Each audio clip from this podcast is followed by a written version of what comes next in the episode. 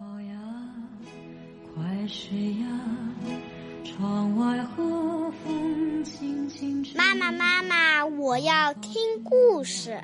嗯，宝贝，你想听什么故事呀？我要听。我一定会回来的。同心协力消灭妖精。钓不到鱼的话，那该怎么办？哆啦 A 梦。好好好，妈妈呀，来给你找一找。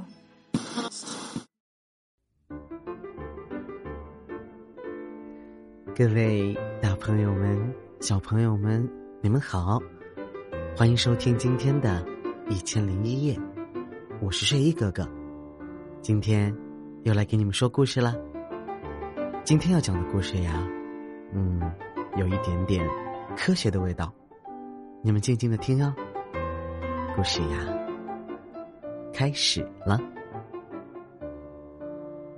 美丽的窗花儿。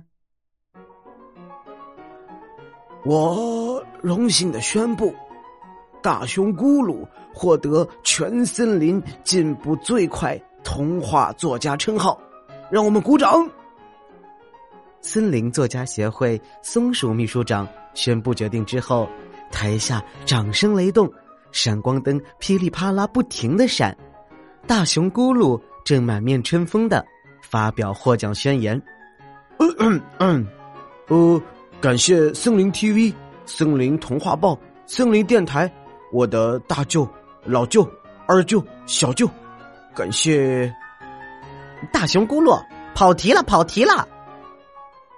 也不知道是谁在台底下一个劲儿的喊，这一喊扰乱了大熊咕噜的发言。大熊咕噜不耐烦的大喊了声句：“够了！”这一喊呀，让咕噜。从梦中惊醒过来，他揉揉眼睛，往窗外看了看，原来是跳跳猴在窗户外边敲打着窗户，喊自己呢。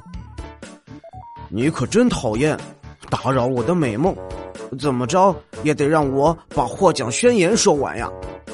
大熊咕噜有些不满，嘿嘿，现实里实现不了的事情，就跑到梦里去实现呀，唉。跳跳猴摘下厚厚的手套和帽子，说道：“这么冷的天，你也不在家睡大觉？”大熊咕噜揉揉睡眼，慢慢的说道：“嗯，昨天在报社工作的表哥给我打了个电话，说他们需要童话稿件，我来看看你手里有没有，好给你推荐一下呀。”跳跳猴挤眉弄眼道。大熊咕噜走到窗户边儿，感慨道：“哦，本来有个很不错的灵感，可摊开纸，灵感没了。半个多小时，愣是没写出一个标点符号来。调调猴，你快看，咱家这窗户多美啊！有的像花朵，有的像宫殿，简直就是个童话世界。”跳跳猴笑着说。嘿嘿嘿，那是窗户上的冰花。窗户上还能开花，不可思议啊！大熊咕噜差点没把脸贴到窗户上。哼，什么窗户开花，还窗户上种草呢？跳跳猴嘲笑他。